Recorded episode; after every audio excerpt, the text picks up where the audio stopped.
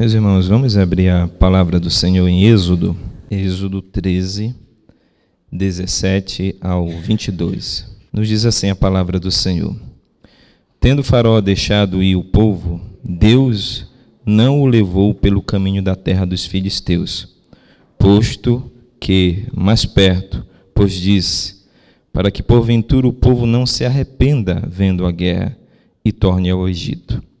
Porém, Deus fez o povo rodear pelo caminho do deserto, perto do Mar Vermelho. E arregimentados subiram os filhos de Israel do Egito. Também levou Moisés consigo os ossos de José, pois havia este feito os filhos de Israel jurarem solenemente, dizendo: Certamente Deus vos visitará daqui, pois levai convosco os meus ossos Tendo, pois, partido de Sucote, acamparam-se em Etam, a entrada do deserto. O Senhor ia adiante deles durante o dia, numa coluna de nuvem para os guiar pelo caminho durante a noite, numa coluna de fogo para os alumiar, a fim de que caminhassem de dia e de noite.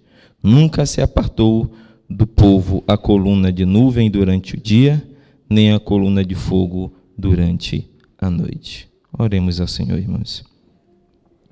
Senhor, nosso Deus e nosso Pai, muito obrigado por mais essa oportunidade que o Senhor nos concede de cumprirmos e obedecermos a tua palavra, que nos ordena neste santo dia estarmos reunidos solenemente em torno da tua palavra e cantarmos a ti louvores, exaltarmos o teu santo nome e ouvirmos da parte do Senhor a palavra deixada e revelada para o teu povo.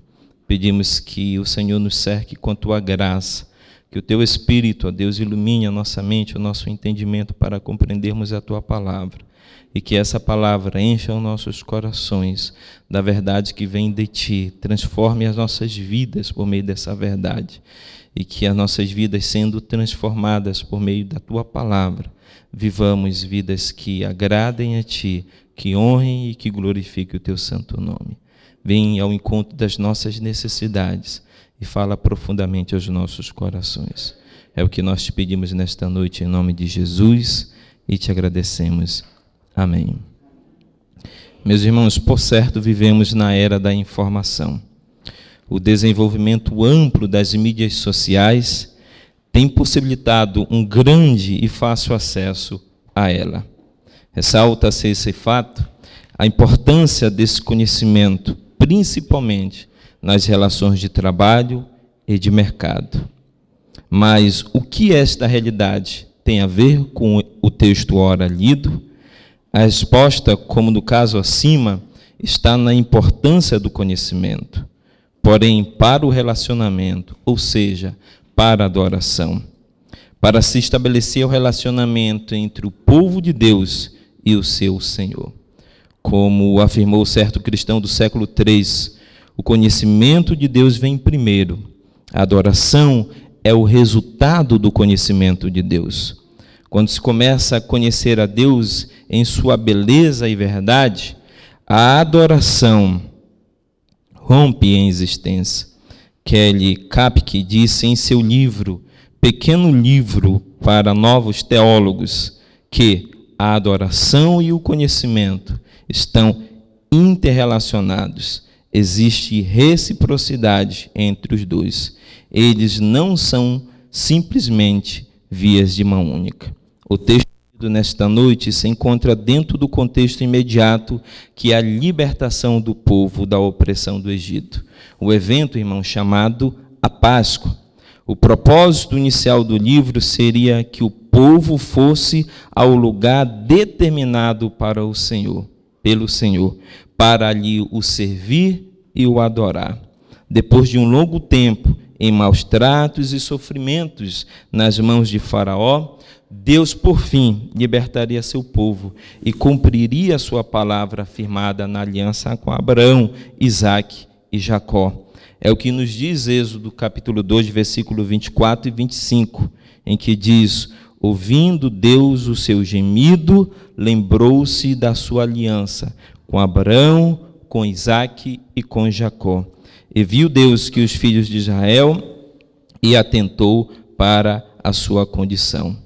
Porém, em razão do tempo entre a entrada com José no Egito e a atual situação do povo de Deus, passado muitos séculos, uma nova geração havia surgido no Egito, no contexto de um panteão pagão, uma cosmovisão e uma cosmogonia estranha àquela que o povo de Deus agora conheceria através de Moisés.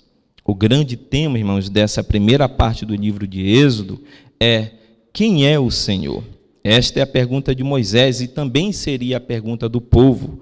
É o que diz o texto no capítulo 3, versículo 13 de Êxodo. Disse Moisés a Deus: Eis que, quando eu vier aos filhos de Israel e lhes disser: O Deus de vossos pais me enviou a vós outros, eles me perguntarão: Qual é o seu nome? Que lhes direi? Disse Deus a Moisés: Eu sou o que sou. Disse mais: Assim dirás aos filhos de Israel: eu sou, me enviou a vós outros. Disse Deus mais ainda a Moisés: Assim dirás aos filhos de Israel: O Senhor, o Deus de vossos pais, o Deus de Abraão, o Deus de Isaac, o Deus de enviou a vós outros. Este é o meu nome eternamente, e assim serei lembrado de geração em geração. Eu sou, este é o nome pelo qual Israel conheceria, adoraria, irmãos, e serviria ao Senhor em sua caminhada pelo deserto, em seu relacionamento com Deus, até a entrada na terra prometida, terra que manda leite e mel. O que esse livro então nos mostra? Ele nos mostra que o nosso Deus, o grande eu sou, ele deve ser adorado. Vejamos então três razões por que Deus deve ser adorado. Com base no texto lido, apliquemos aquelas verdades eternas às nossas vidas de adoração, em nosso tempo e em nosso lugar. O texto, então, irmãos, nos mostra a primeira razão pela, por qual Deus deve ser adorado. O texto diz que é por causa da sua sabedoria. O Senhor levou o seu povo para o deserto. É o que nos diz os versículos 17 e 18. Veja o texto que diz: Tendo Faraó deixado o povo ir, Deus não os levou pelo caminho da terra dos filisteus, posto que era mais perto. Pois diz: Para que porventura o povo não se arrependa vendo a guerra e torne ao Egito. A parte A do versículo 18 diz: Porém, Deus os fez rodear pelo caminho do deserto, perto do Mar Vermelho. Mas por que Deus levou o seu povo para o deserto? Deus não livrou o seu povo do sofrimento do Egito, irmãos. Ele poderia ter feito isso. Nem tampouco das provações pelas quais o povo passaria no deserto. Em sua sabedoria, ele queria que o conhecesse em meio e por meio das adversidades da vida. O apóstolo Paulo diz que ele é aquele que faz todas as coisas segundo o sábio conselho da sua vontade. Efésios 1, 1b e mais, para que pela igreja, o povo de Deus, a multiforme sabedoria de Deus se torne conhecida agora. Efésios 3, 10a. Vejamos, Deus não livrou o povo das provações do deserto. Como eu disse, Deus poderia ter livrado, Deus poderia ter conduzido o povo por outro caminho, mas Deus assim quis. Deus não apenas levou o povo para o deserto para ser provado, mas também Deus permitiu com que o povo fosse para o Egito, permitiu que o povo ali fosse afligido pelo faraó do Egito. Deus levou a família de Jacó para o Egito segundo os seus desígnios. O texto de Gênesis, capítulo de número 1, nos diz que quando quando Jacó foi para o Egito, eles foram em número de 70 e ali eles se multiplicaram. Mas por qual razão Deus levou Jacó e sua família para o Egito? Porque estava dentro dos seus planos. Deus queria exatamente que o povo fosse levado para uma terra que lhe fosse favorável ao seu crescimento. E ali, em condições favoráveis, o povo for, pôde finalmente se multiplicar, se tornar numeroso. E Deus também, dentro dos seus propósitos e desígnios, irmãos, permitiu com que o povo fosse afligido. Deus poderia simplesmente ter impedido com que o povo não fosse afligido pelo faraó do Egito, mas Deus permitiu com que o seu povo fosse afligido, fosse provado. Assim como Deus também, dentro dos seus desígnios, fez com que o seu povo com mão forte saísse do Egito e o conduziu para o deserto. Porque Deus queria que o povo fosse para o deserto. Deus queria que o povo fosse para o deserto para que ali ele tivesse uma experiência com Deus, para que ali o povo conhecesse realmente quem era o Senhor. Esta, é, estava nos desígnios de Deus, irmãos, levar seu povo para o deserto e ali se revelar com grande poder para eles. Por fim, soubesse que Javé é o Deus Todo-Poderoso e assim o servissem com extremo temor, levando o conhecimento de Deus para os povos e vizinhos de Israel. Assim Deus age muitas vezes em nós, irmãos. Ele nos leva para o deserto de nossas vidas, não para nos submeter meramente a provas, mas para se dar a conhecer a cada um de nós. É no deserto, irmãos, que nós conhecemos melhor o Senhor, Sua bondade, Sua misericórdia, Seu poder, Seu cuidado, Seu socorro, Seu auxílio, Seu Sua provisão, provisão e Sua maravilhosa graça. Lembremos do exemplo de Jó, que depois de grandes provações disse: então respondeu Jó ao Senhor: Bem sei, Senhor, que tudo podes e que nenhum dos teus planos podem ser frustrados. Quem é aquele, como disseste, que sem conhecimento encobre o conselho? Na verdade, falei do que não entendia, coisas maravilhosas demais para mim, coisas que eu não conhecia.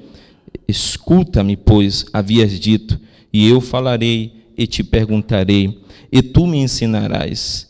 Eu te conhecia só de ouvir, mas agora os meus olhos te veem. Por isso me abomino e me arrependo no pó e na cinza. Meus irmãos, Deus não é apenas sábio, ele é a própria sabedoria. Quando levou o seu povo para o deserto, Deus, segundo os seus desígnios sábios, ele tinha um propósito. E o propósito era que o povo conhecesse a quem ele era, que o povo conhecesse a Deus como um Deus grande, um Deus poderoso. Mas a segunda razão também, irmãos, que o texto nos revela pela qual Deus deve ser adorado é por causa do seu poder.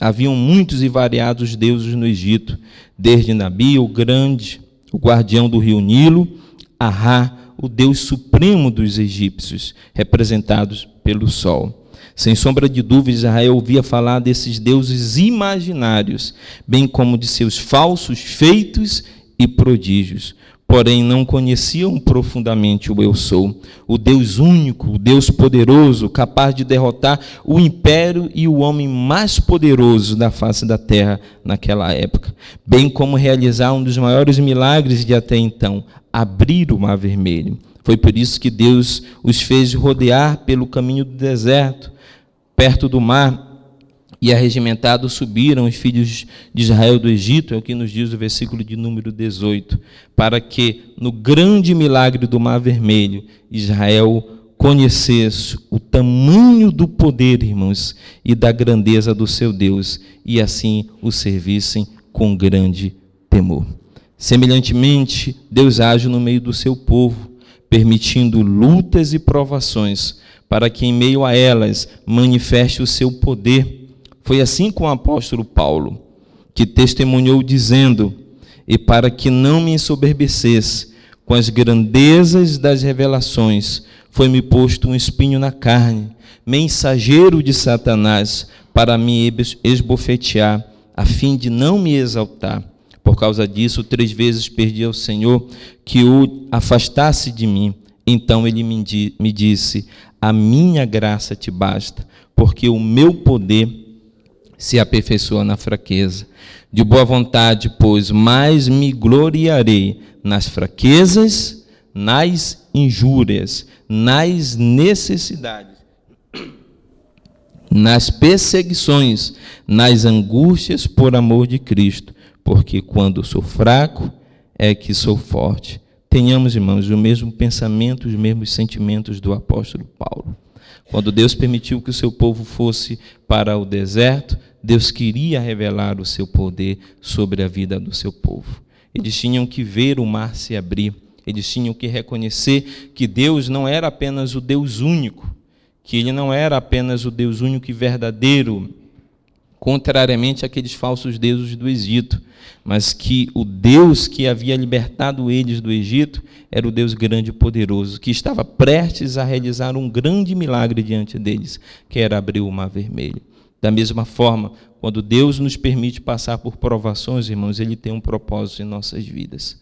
É na provação, como diz o, disse o apóstolo Paulo, como disse melhor o Senhor apóstolo Paulo, o meu poder, Paulo, se aperfeiçoa na sua fraqueza. A fraqueza aqui era exatamente as lutas e provações pelas quais Paulo passava em sua vida, em seu ministério, que não eram poucas, eram numerosas. E muitas das vezes nós passamos, semelhantes a Paulo, por muitas lutas e provações das nossas vidas. E por vezes, como o apóstolo Paulo, nós rogamos, imploramos a Deus que nos liberte, que nos livre dos nossos sofrimentos, de nossas lutas e de nossas provações. E às vezes a resposta de Deus para nós é a mesma dada ao apóstolo Paulo, de que ele não nos livrará das nossas lutas, das nossas angústias, do nosso sofrimento, das nossas provações. Por quê? Porque é por meio dela, através delas, que Deus aperfeiçoa o seu, o seu poder em nós. É por meio das lutas e provações que Deus manifesta o seu poder em nossas vidas. Ora, irmãos, é comum a todos nós, assim como ao próprio Jó, nas lutas e provações nós esmurecermos, nós nos desanimarmos, nós nos abatermos. Por vezes nós pensamos que nós estamos sozinhos, que Deus nos abandonou. Mas é aí que ocorre o grande milagre de Deus. É aí que a mão invisível de Deus entra em nosso favor. É aí que Deus manifesta o seu grande poder, a sua providência. É aí que Deus manifesta a, a, a sua fidelidade ao seu próprio nome. Porque Deus diz em Sua palavra que Ele jamais, jamais deixa um justo desamparado. Então, nos momentos de provações, irmãos, nos lembremos que o nosso Deus é um, é um Deus grande, é um Deus poderoso. E Deus deve ser louvado não apenas por conta da sua sabedoria, ele sabe o que faz. Às vezes nós queremos dar conselhos a Deus, nós achamos que os nossos caminhos, as nossas escolhas ou aquilo que nós planejamos para nós é melhor do que aquilo que Deus tem planejado para as nossas vidas. E às vezes nós queremos dar teco nisso, nos conselhos de Deus, nos desígnios de Deus. Nós achamos, Deus, se a minha vida, se na minha vida ocorresse dessa maneira, eu acho que seria melhor para mim. Olhando na ótica humana, nós pensaríamos, mas por que Deus levou o povo para o deserto? O ideal não seria que Deus cortasse o caminho do deserto, que Deus não levasse ele pelas campinas verdejantes, aquelas campinas lá do Salmo 23, porque Deus quis que o povo passasse pelo deserto. Irmãos, nós não sabemos muitas vezes quais são os propósitos, os desígnios ocultos de Deus. O que nós podemos ter é a certeza de que aquilo que Deus faz é perfeito, de que os desígnios de Deus são perfeitos. Se Deus nos leva para os desertos de nossas vidas para nos provar, Ele tem um propósito. Não cabe a nós questionarmos a Ele, nós temos apenas que reconhecer que Ele é um Deus sábio e que Ele é um Deus poderoso, um Deus capaz de agir sobre as nossas vidas e manifestar o seu grande poder sobre nós. Mas há uma terceira razão também que o texto nos mostra, pela qual Deus deve, Deus deve ser adorado. Deus deve ser adorado não apenas por sua sabedoria, não apenas por causa do seu grande poder, mas Deus também, irmãos, deve ser adorado por causa da sua imanência. O texto nos diz: o Senhor ia diante deles durante todo o dia, numa coluna de nuvem para os guiar pelo caminho, durante a noite, numa coluna de fogo para os alumiar, a fim de que caminhassem de dia e de noite. Nunca se apartou do povo a coluna de nuvem durante o dia, nem a coluna de fogo durante a noite. Moisés fala da presente, presença, irmãos, constante e permanente de Deus em meio ao seu povo. Apesar de Israel ter que passar por lutas e provações, Deus estaria ativamente com eles, guiando, protegendo e guardando o seu povo. Em Êxodo, capítulo de número 23, versículo 20, o Senhor diz: Eis que eu envio um anjo diante de ti, para que te guarde pelo caminho e te leve ao lugar que tenho preparado. Meus irmãos, Deus permite que seu povo permitiu que seu povo fosse para o Egito, que fossem oprimidos por Faraó, mas os libertou com mão forte da terra, da terra do inimigo. Desta forma os conduziu pelo deserto à terra da promessa dada aos seus pais, Abraão, Isaque e Jacó. No deserto ele esteve entre o povo, primeiro em uma nuvem durante o dia para protegê-los do calor do deserto, e à noite numa coluna de fogo para os guiar na escuridão. Posteriormente, ele ordenou a Moisés que construísse uma tenda onde habitaria de maneira mais física e visível entre seu povo. Mas essa habitação seria temporária e imperfeita, até que o Eu Sou habitasse definitivamente em sua amada igreja, seu povo. É isso que nos testemunha João ao afirmar e o Verbo se fez carne e habitou entre nós, cheio de graça e de verdade, e vimos a sua glória, glória como a do unigênito de Deus. Quando Deus levou o seu povo para o deserto, irmãos, ele não levou o seu povo para deixá-los sozinhos e solitários no deserto. Deus deu a certeza ao seu povo de que ele estaria entre eles. E Deus esteve entre eles na figura da coluna de fogo, assim como da nuvem que guiava e que protegia o povo. Mais adiante, Deus deu a certeza ao povo de que ele estaria entre o seu povo, através do anjo do Senhor que estaria habitando ali entre o povo de Deus. A razão, terceira razão pela qual nós devemos louvar e engrandecer ao Senhor, irmãos, é porque ele habita entre nós. Deus está entre nós. O, o apóstolo João, lá em João 1,4, ele nos diz que o Verbo, ele se fez carne e habitou entre nós, cheio de graça e de verdade, e vimos a sua glória como a glória do unigênito do Pai. A palavra habitou aqui, irmãos, ela pode ser traduzida do grego como tabernaculou entre nós. Assim como no Antigo Testamento, quando Deus tirou o povo do Egito e os conduziu pelo deserto até a terra da promessa, e Deus decretou a Moisés, na sua lei, que construísse uma casa, um tabernáculo, onde ele habitaria entre o seu povo. E Moisés, seguindo a orientação de Deus, então construiu o tabernáculo com toda a sua estrutura, com todas as suas divisões, com toda a sua mobília. E Deus então desceu em glória ali e passou a habitar entre o seu povo através da figura do tabernáculo.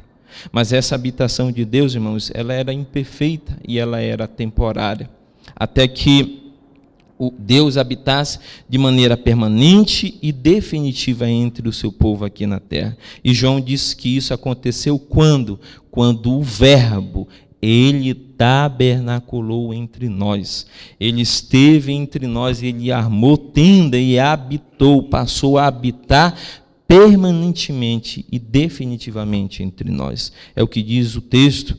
E é interessante nós percebermos que lá em Êxodo 40, depois de concluída a construção do tabernáculo, o texto nos diz que a glória de Deus encheu aquela casa. E nós percebemos que aqui também João faz menção à glória de Deus. Ele diz: O Verbo se fez carne e habitou entre nós, cheio de graça e de verdade, e vimos a sua glória como a glória do unigênito do Pai. Assim como na antiga dispensação, assim como lá no deserto, depois de ter sido construído o tabernáculo, a glória de Deus cobriu, encheu o tabernáculo, da mesma forma, a Deus habita entre nós através de Cristo e a glória de Deus se faz entre nós através do seu Filho Jesus Cristo. Lembremos da glória que encheu o tabernáculo e da glória da segunda casa, que seria maior do que a primeira, como foi dito pelo profeta Ageu em Ageu 2,7. Irmãos, Deus habita entre nós por meio de seu Filho Jesus Cristo e sua presença nos transmite a verdadeira sabedoria Pois, como disse o apóstolo Paulo aos Colossenses, para compreenderem plenamente o mistério de Deus, Cristo, em quem todos os tesouros da sabedoria e do conhecimento estão ocultos. Colossenses 2,3. Cristo também, irmãos, nos, nos revela, nos manifesta o poder de Deus. Pois este se manifesta no Evangelho, Romanos 1,16. Ora, irmãos, quem é o Evangelho, senão o próprio Jesus Cristo? Concluindo, Cristo está entre nós. Ele mesmo quem disse: Estarei convosco todos os dias, até a consumação do século. E mais, onde estiverem dois ou três reunidos em meu nome, aí eu estarei. Não há como conhecermos a Deus, irmãos, senão através de Jesus Cristo, pois é Ele quem nos revela o Pai. E não existe adoração genuína se não for por meio de Jesus Cristo. O povo tinha razões de sobra para louvarem e adorarem a Deus. O texto, a epígrafe das nossas Bíblias, da versão de Almeida, revista atualizada, diz: Deus guia o seu povo pelo caminho. Por qual Deus conduziu o seu povo para o caminho? Deus, quando chamou Moisés e se revelando a ele naquela sassa que é, se, consumia, se ardia em fogo, mas não se consumia, qual foi o propósito de Deus? Era tirar o seu povo do, da opressão do Egito e os conduzir para o deserto. Mas qual a finalidade de conduzir o povo do Egito para o deserto? Deus disse a Moisés para que ali o seu povo pudesse o adorar e o servir. O povo foi conduzido ao deserto, irmãos, para adorar e para servir a Deus. Mas antes que o povo pudesse adorar e servir a Deus, eles teriam que conhecer quem era o Senhor. Por quê? Porque a adoração, ela está associada com o conhecimento correto de Deus. Nós só podemos adorar a Deus de maneira correta se nós conhecermos quem, era o, quem é o Senhor. E o povo de Israel, para que tivesse razões é, em adorar a Deus e adorasse a Deus de maneira correta, eles precisavam conhecer ao Senhor. E Deus se deu a conhecer a eles como um Deus sábio, como um Deus de grande poder e como um Deus imanente, um Deus que habita entre o seu povo. Não um Deus distante como os deuses do Egito, os deuses que, que nós conheceremos no, no limiar da história, os deuses do panteão grego-romano, que habitavam lá os coliseus e que é, estavam completamente distantes, completamente distantes da, da criatura, segundo a mitologia desses povos criada por ele. O Deus de Israel era um Deus que estava entre o seu povo, era um Deus que habitava entre o seu povo. E essas eram as três razões pelas quais eles deveriam, deveriam adorar, eles deveriam cultuar a Deus. E da mesma forma, irmãos, nós devemos adorar a Deus, nós devemos cultuar a Deus. Mas qual a maneira correta de nós adorarmos a Ele? Conhecendo a Ele. E como nós podemos conhecer a Deus? Através de Jesus Cristo. Certa feita, os discípulos perguntaram a Jesus, pediram a Jesus que revelasse ao Pai. E Jesus respondeu, respondeu a eles, dizendo: como assim vocês querem conhecer ao Pai? Vocês não sabem que quem conhece a mim conhece o Pai? Porque ele era um com o Pai. Era ele que conduzia o homem a Deus. Cristo era a revelação perfeita de Deus. E como nós podemos conhecer a, a esse Deus, senão através de Cristo Jesus? E esse conhecimento de Deus deve nos levar à adoração. Nós não podemos adorar a Deus, irmãos, de forma correta se não for através de Jesus Cristo. É em Cristo Jesus que nós encontramos as razões pelas quais nós devemos adorar a Deus. A sabedoria de Deus se revela em quem? Em Jesus Cristo. O poder de Deus se revela em Jesus Cristo. É isso que Paulo diz lá em Romanos 1,16, que o poder de Deus se manifesta no Evangelho. Mas quem é o Evangelho? É Cristo Jesus. E também, irmãos, a sabedoria, o poder de Deus se revela no Evangelho, assim como Deus se faz presente entre nós por meio de Jesus Cristo. E esta noite, irmãos, esse texto, assim como ele convidou Israel a adorar a Deus de maneira correta, a ter as razões verdadeiras e genuínas pelas quais o povo deveria adorar e cultuar a Deus. Da mesma forma, nós, irmãos, temos, temos baseados nesse texto e na pessoa de Cristo as razões verdadeiras e genuínas pelas quais nós devemos adorar e cultuar ao Senhor. Por causa da sua sabedoria, por causa do seu poder e por causa da sua imanência, porque Deus habita entre nós. Deus habita entre o seu povo, mas na pessoa de Jesus Cristo, através do Espírito de Cristo que foi doado, que foi enviado a estar entre nós. Então, irmãos, conhecedores desta verdade, que o nosso coração se encha de gratidão a Deus, se encha de adoração e reconhecimento daquilo que Deus é e daquilo que Deus tem feito em nosso favor através de Cristo Jesus. Para assim evitarmos tropeçarmos como o povo de Israel tropeçou hum, durante as provações em que Israel passou no deserto, caindo assim em pecado de incredulidade e de murmuração, porque não compreendeu corretamente a revelação que Deus estava dando de si mesmo, a revelação do seu caráter dos seus atributos e dos seus feitos em meio ao seu povo. Fazendo assim, nós evitaremos tropeçar como Israel, a quem nós devemos, como diz o, o, a revelação do Novo Testamento, tomar como exemplo para nós, para não cairmos no mesmo pecado que Israel no passado caiu. Que Deus então nos conceda a graça de nos mantermos firmes e constantes nesse propósito. Que Deus nos abençoe.